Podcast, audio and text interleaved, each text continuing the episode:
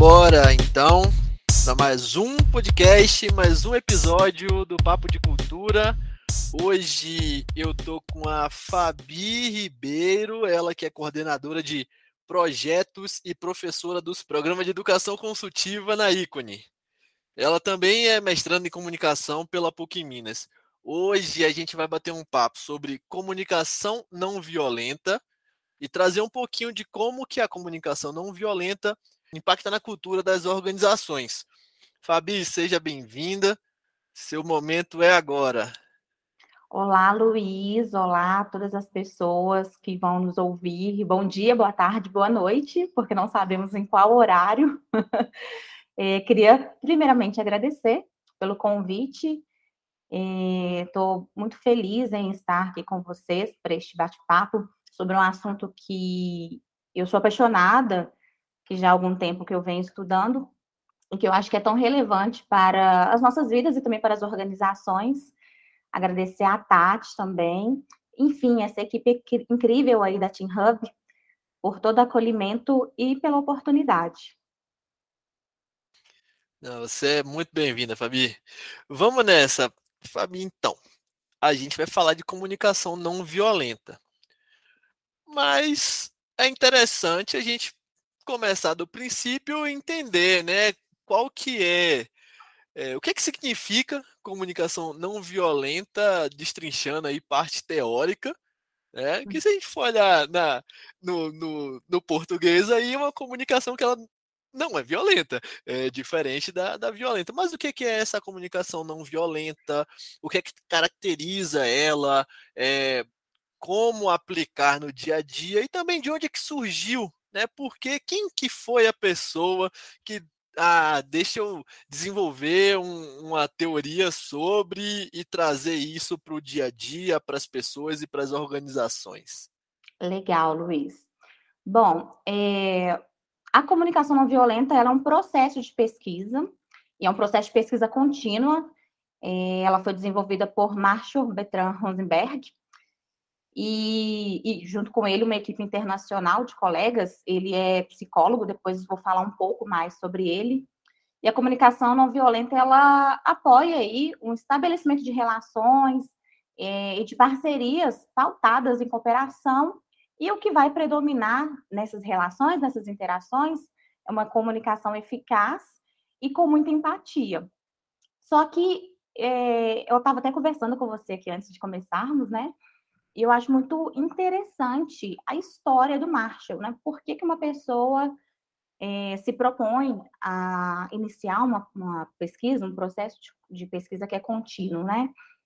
E eu gosto bastante de contar a história dele, que algumas pessoas é, acabam deixando passar. Então, é, falando um pouco né, do criador, para depois a gente se aprofundar mais aí no, no tema, né, no que é a comunicação não violenta, como que ela se aplica, gostaria de falar um pouco do Marshall. Ele é psicólogo americano, né, foi ele quem criou. É, também ele é fundador e diretor de serviços educacionais para o Centro de Comunicação Não Violenta, que é uma organização sem fins lucrativos, é, foi criada em 1961. E Marshall, ele cresceu em Detroit, que é uma das cidades mais violentas dos Estados Unidos. E a história dele é muito interessante porque é o seguinte: ele cresceu em uma família judia é, na década de 40, quando ele ainda era criança, ele sofreu muito preconceito, é, tendo em vista que era um período ali nos Estados Unidos de uma corrente mesmo política diversa aos judeus. Então, era muito forte neste período, na década de 40, é, este evento ali nos Estados Unidos. E foi muito marcante para ele passar por algumas experiências. É, então, desde cedo, ele começou a se questionar sobre o porquê das pessoas tratarem as outras com crueldade e violência. E nesta mesma década, em 40, a família dele se mudou para Detroit. E ele conta que duas semanas após ele chegar com a família ali em Detroit, é, eclodiu um confronto racial no bairro que ele ficava, que era um bairro assim que era o centro da violência mesmo e eles precisaram ficar quatro dias trancados em casa, e foi ali um período em que, infelizmente, eles vivenciaram é, momentos de, de terror, em que eles tiveram ali mais de 30 pessoas mortas na vizinhança. E aí ele começou com esses questionamentos, né? E outro episódio que ele conta que eu acho que é bem interessante destacar também, e para a gente começar a falar sobre a comunicação violenta, ele conta que ele viveu um episódio em sala de aula. É, nós estamos em sala de aula e o professor começa a fazer ali a chamada, né? E aí, quando o professor falou o nome, o sobrenome dele, ele respondeu a chamada, dois alunos ali da sala perguntaram para ele: Você é Kiki? E ele não sabia o que era isso. E Kiki é uma maneira depreciativa para se referir aos judeus. Ele não, não sabia o que significava isso, né? Ele não tinha contato. E esses, esses dois alunos, depois da aula, estavam aguardando ele ali no final da aula e o recebeu ao final da aula com violência, bateu nele, chutou ele, derrubou ele. É, e aí ele, que já tinha alguns questionamentos, isso foi se reforçando. E por um outro lado, ele, ele teve uma outra perspectiva de vida. É, ele conta que ele viveu ali com a avó dele, que ficou paralisada, é, e a mãe dele e os tios cuidavam ali daquela avó, e ele observava sempre como que o tio dele chamava atenção, porque era um trabalho, né, de cuidador ali. Muito difícil, né, uma pessoa com, que está paralisada, era muito pesado, assim ele coloca. E ele observou que o tio dele estava sempre com um sorriso no rosto, né, isso chocava ele, apesar de todo o trabalho é, custoso, difícil, como nós falamos. E ele começou a se questionar, né? O que, que acontece com os seres humanos que, de um lado, tratam as pessoas é, com violência, vai ter uma satisfação com o sofrimento dos outros e o que, que faz, né, contribuir com esse sofrimento, e de um outro lado, nós, né, estes mesmos seres humanos, o que, que faz com que eles mantenham assim, um processo de compaixão também, né? O que, que faz com que eles tenham uma satisfação também em contribuir para o bem-estar de outras pessoas. E com todos esses questionamentos, ele queria aprender mais, que contribuía né, para a violência e o que ele poderia fazer para mudar isso. E ele foi, eh, o tempo foi passando, ele foi estudar sobre psicologia clínica e tentando entender sobre isso, ele queria ali verificar eh, de onde que saía a violência na vida das pessoas, né? Se era alguma disfunção, algum distúrbio. E aí, durante é, o processo dele de estudos, quando ele já estava no doutorado, com a ajuda e experiência de um professor dele, fez ele enxergar alguns caminhos. É, o nome do professor dele é Michael Hawke. É, e aí fez ele enxergar algumas limitações ali na psicologia, na psiquiatria, porque não tinha nenhuma pesquisa científica para documentar ali aquelas palavras que eles utilizavam para diagnosticar as pessoas.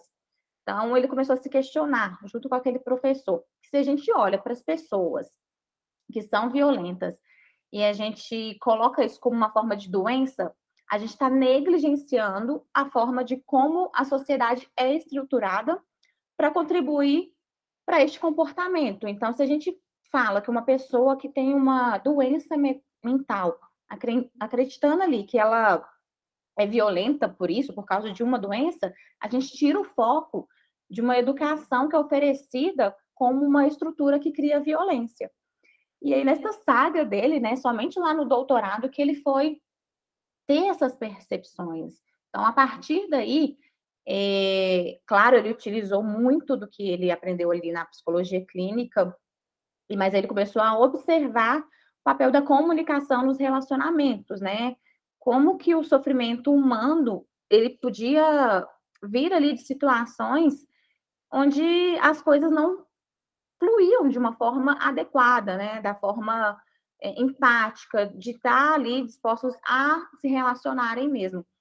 Então, ele começou a fazer é, algumas interferências, começou a fazer algumas pesquisas em relação a isso. Então, um pouco da história do Marshall, né, para ele criar a comunicação violenta, veio de todo esse processo, então, de uma busca pessoal dele, de coisas que ele viveu, até é, ele entrar mesmo para pesquisa e ali se modificando. Então, é, como eu falei, eu acho que é muito interessante a gente trazer esse contexto, trazer a vida dele, que foi de onde ele surgiu, né, de onde surgiu tudo isso, para mostrar é, o que, que é a comunicação violenta, não violenta. E claro, eu acho que também a gente não pode deixar de falar o que, que é violência, né? Porque a gente está assim, ok, uma comunicação não violenta. Mas o que, que é violência, né?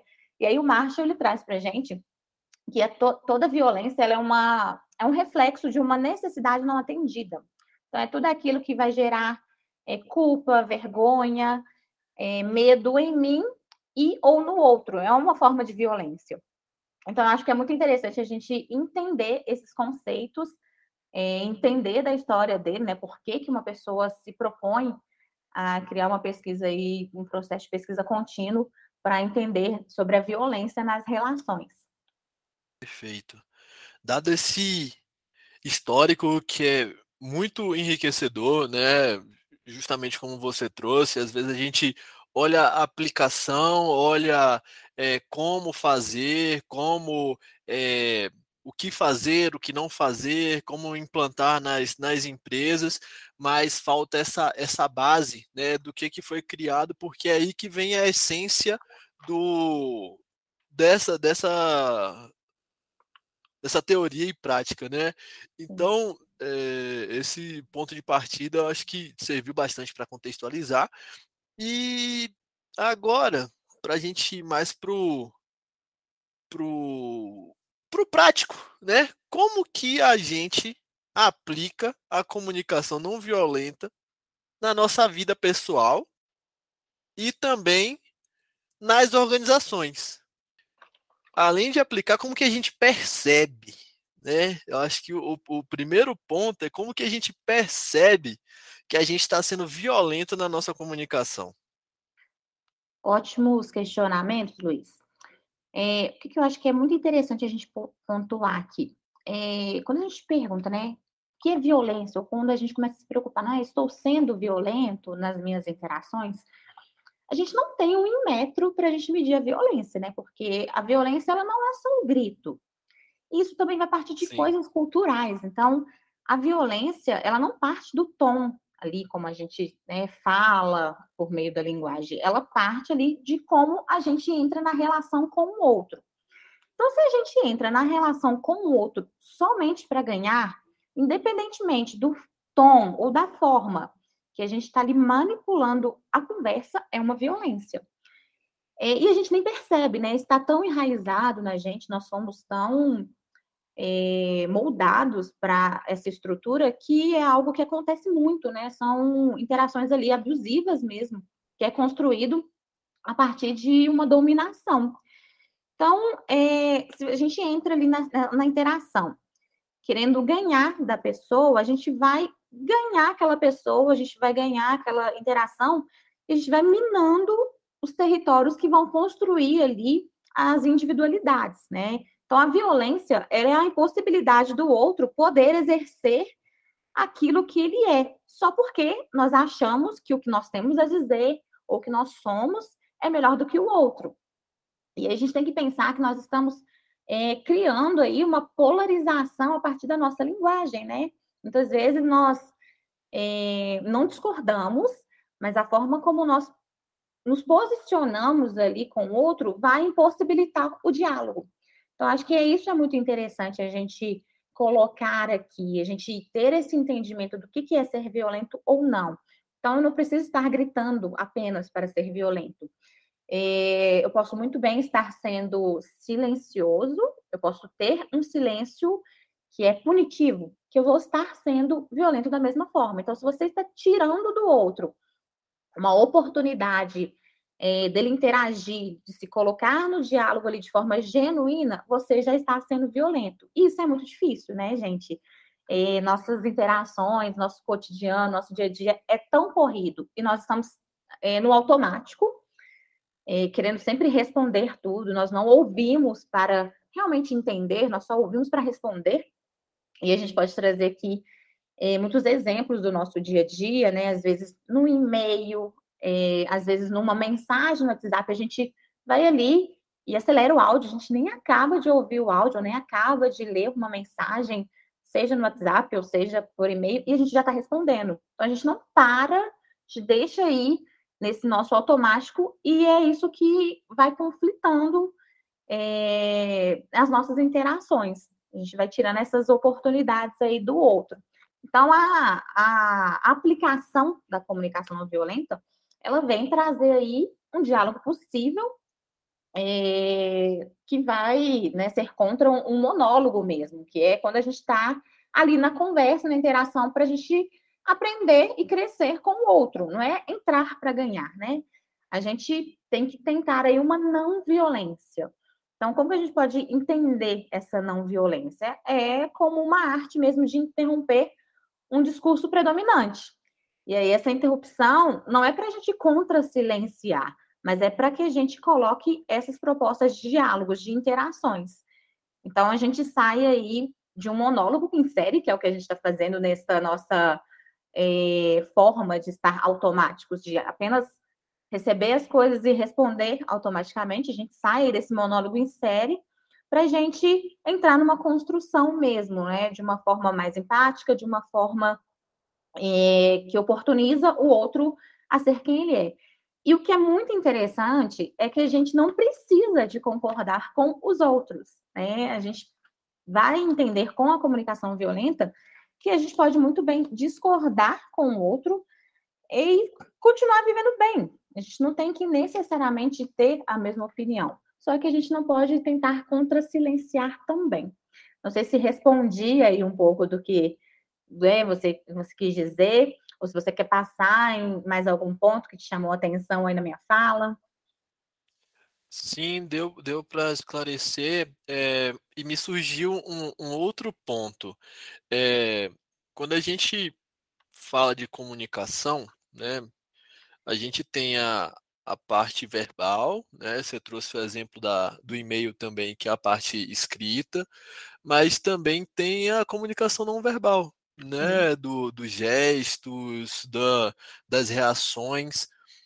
É, também está envolvido na, na, comunicação não violenta esse um olhar mais, mais é, de recriminação, né? um, um, um uma coisinha assim, um,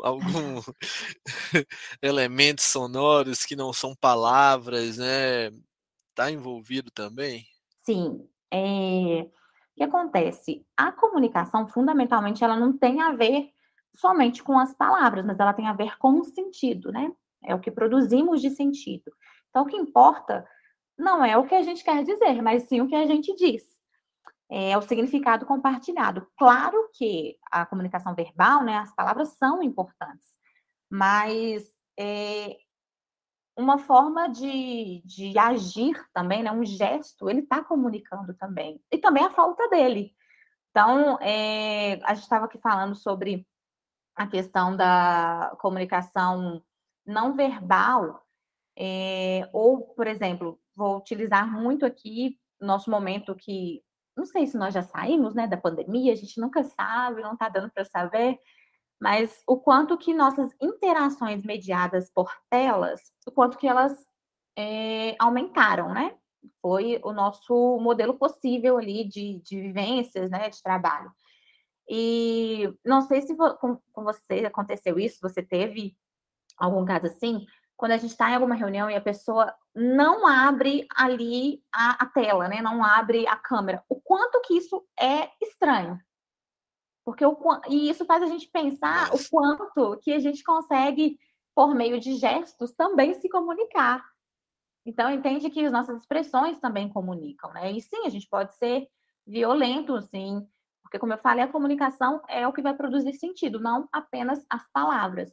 Então, claro que é, a gente não tem um imetro, como eu falei, de poder colocar aí, né? O que, é uma violência? A gente não tem um metro para medir isso, não é? A gritaria. Então, um gesto também pode ser violento. Às vezes você vai chegar para uma interação ali com uma pessoa, você precisa de tirar alguma dúvida com alguma pessoa, precisa conversar, você quer ter o diálogo, e a pessoa simplesmente vira as costas e te impossibilita de ter o diálogo. Então, isso é um gesto violento. E aí, partindo para as organizações, né? Organizações são feitas de pessoas, então tudo que você já trouxe é, para o pessoal já é aplicado no, no meio da organização, mas é, situações particulares né, que podem ser vivenciadas e devem ser olhadas com cautela dentro das empresas relacionada aí à comunicação não violenta. Bom, é, como você falou, é, as organizações são feitas de pessoas, né? Sobretudo aí sobre. Estamos falando sobre relações. E claro que para a gente aplicar a comunicação não violenta no nosso, na nossa vida pessoal já é algo muito desafiador, é um desafio muito grande. Então, imagina também colocar dentro de uma, uma interação ali, né, um território ali de trabalho, o quanto que é mais é, difícil, sim, eu, eu acredito que seja mais difícil ainda, mas a gente pode estender isso para outras interações também. Vou dar um exemplo do seguinte. É, estamos falando aqui de como que a gente coloca isso dentro de uma organização, no caso de uma empresa. Mas a gente, hoje, nós estamos é, vivendo num momento em que nossa casa, né, com trabalho híbrido, com trabalho é, que ficou muito tempo somente remoto, nossa casa também virou ali nosso local de trabalho. Então, por que também não pensar na comunicação não violenta numa interação ali com os nossos familiares? Porque é tudo uma extensão da outra coisa, né? Então, eu acho muito difícil a gente conseguir separar. Não, agora eu sou essa pessoa aqui na minha casa, com minha família, os meus amigos, eu sou outra pessoa ali no ambiente de trabalho. Então, eu até gosto de ressaltar isso, né? Que é, nós somos como organismos vivos mesmo, nós vamos retecendo as coisas, vamos transformando os meios e os meios vão nos transformando também. Então, eu gosto de colocar a comunicação não violenta como aplicável na vida e não somente dentro das organizações. Mas, é, sobretudo, né, no ambiente de trabalho, claro que não, não escapa a regra da gente ter essa demanda e vontade de ter é, locais com menos violência e mais entendimentos, né? Então, as organizações são o resultado de ações de pessoas, suas relações, é, e óbvio que nesse contexto, né, que, de violência que permeia nossa vida social, a gente vai ter também, infelizmente, alguns ambientes tóxicos e difíceis. Então, como que a gente pode mudar isso dentro das organizações, né? Bom, é, um ponto que eu acho muito interessante é a, por meio do conhecimento. Claro que a gente precisa de promover ali o que é a comunicação não violenta dentro das organizações. E um público muito importante, né, ali dentro das organizações, a construção de uma cultura organizacional saudável também, é o público e a liderança. Então, começar a promover ali o entendimento da comunicação não violenta dentro dessas lideranças para depois passar para os outros colaboradores. É, nós, seres humanos, nós, assim, precisamos do outro, né? Nós somos seres que estamos aí sendo construídos por autoridade. Então, a gente se constrói a partir do outro mesmo. É, e a gente precisa né, de conexão, de atenção mesmo para a gente se empenhar. A gente precisa uns dos outros para sobreviver, sermos criativos. É, e a produtividade e relação, né, as realizações pessoais, elas não devem ser, dentro das organizações, um sinônimo ali de agressão ou exaustão.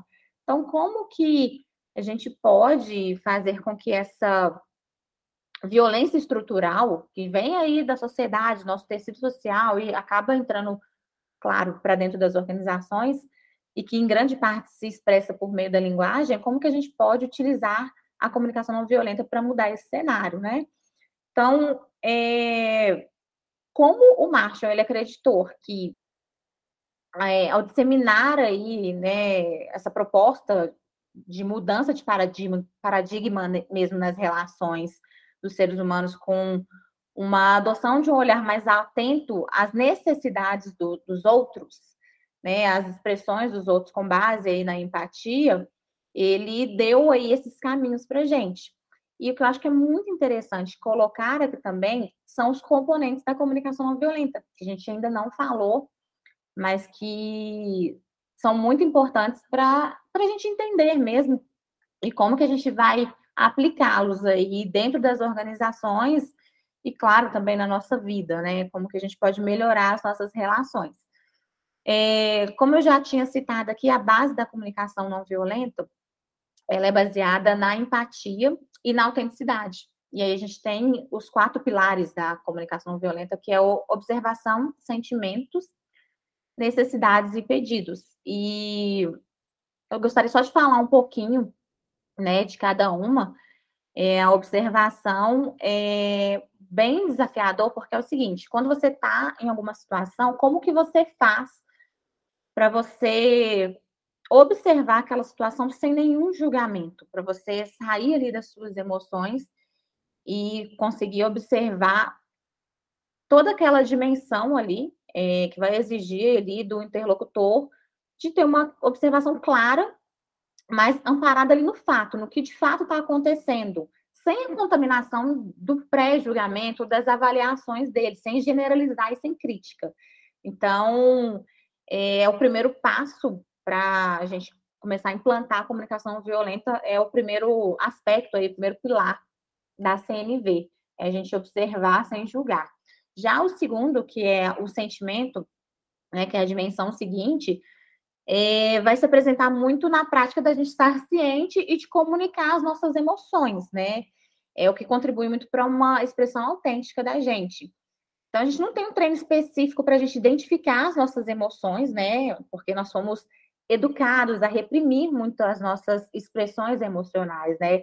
O terceiro passo, né, a necessidade é considerada o coração da CNV, que é a gente expressar com autenticidade aquilo que diz respeito e conectar com as nossas necessidades mesmo, né? Porque a gente precisa. É, todo mundo busca se satisfazer de alguma forma, né? Todos nós, seres humanos, nós temos nossas necessidades, elas podem ser aí é, divididas, divididas entre necessidades é, universais e as individuais também, em que os sujeitos são, são construídos. Então, a gente entender e saber expressar essas necessidades com autenticidade. E, por último, o pedido, que é uma dimensão muito interessante que tem a ver com a clareza e a precisão daquilo que a gente necessita.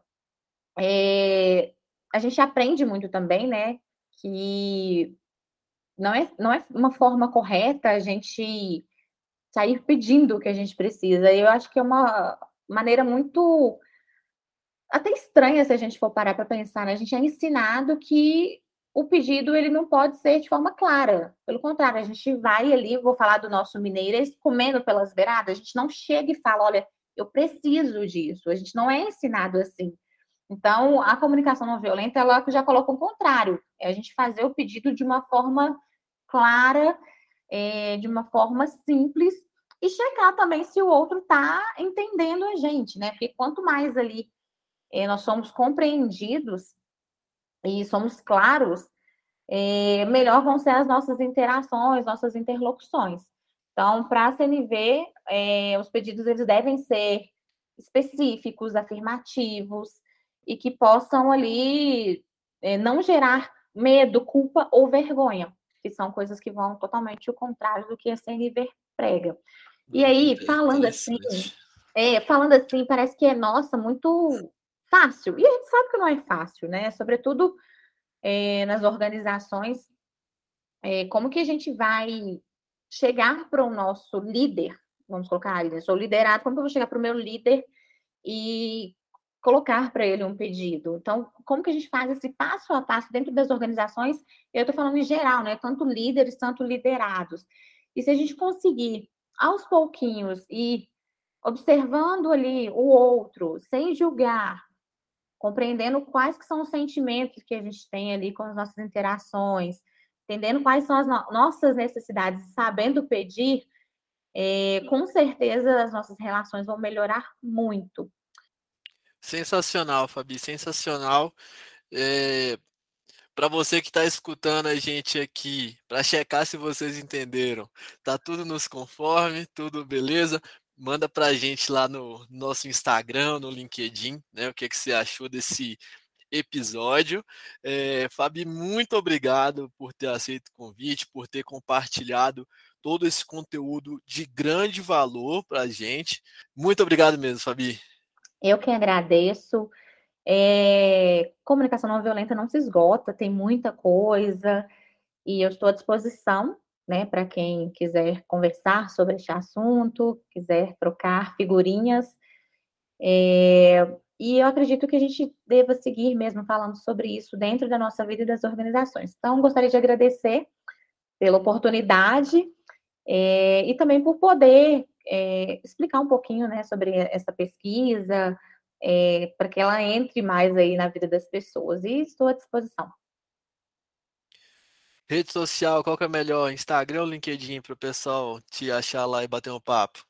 Olha, vou deixar aqui tantas minhas redes, tanto da ícone, tá? Da ícone é ícone oficial, tanto no Instagram, tanto no, no LinkedIn. Meu Instagram é Fabi Ribeiro RP e meu LinkedIn é Fabi Ribeiro. Todo mundo me acha lá. Show de bola. Você que está escutando a gente até aqui, muito obrigado e até a próxima.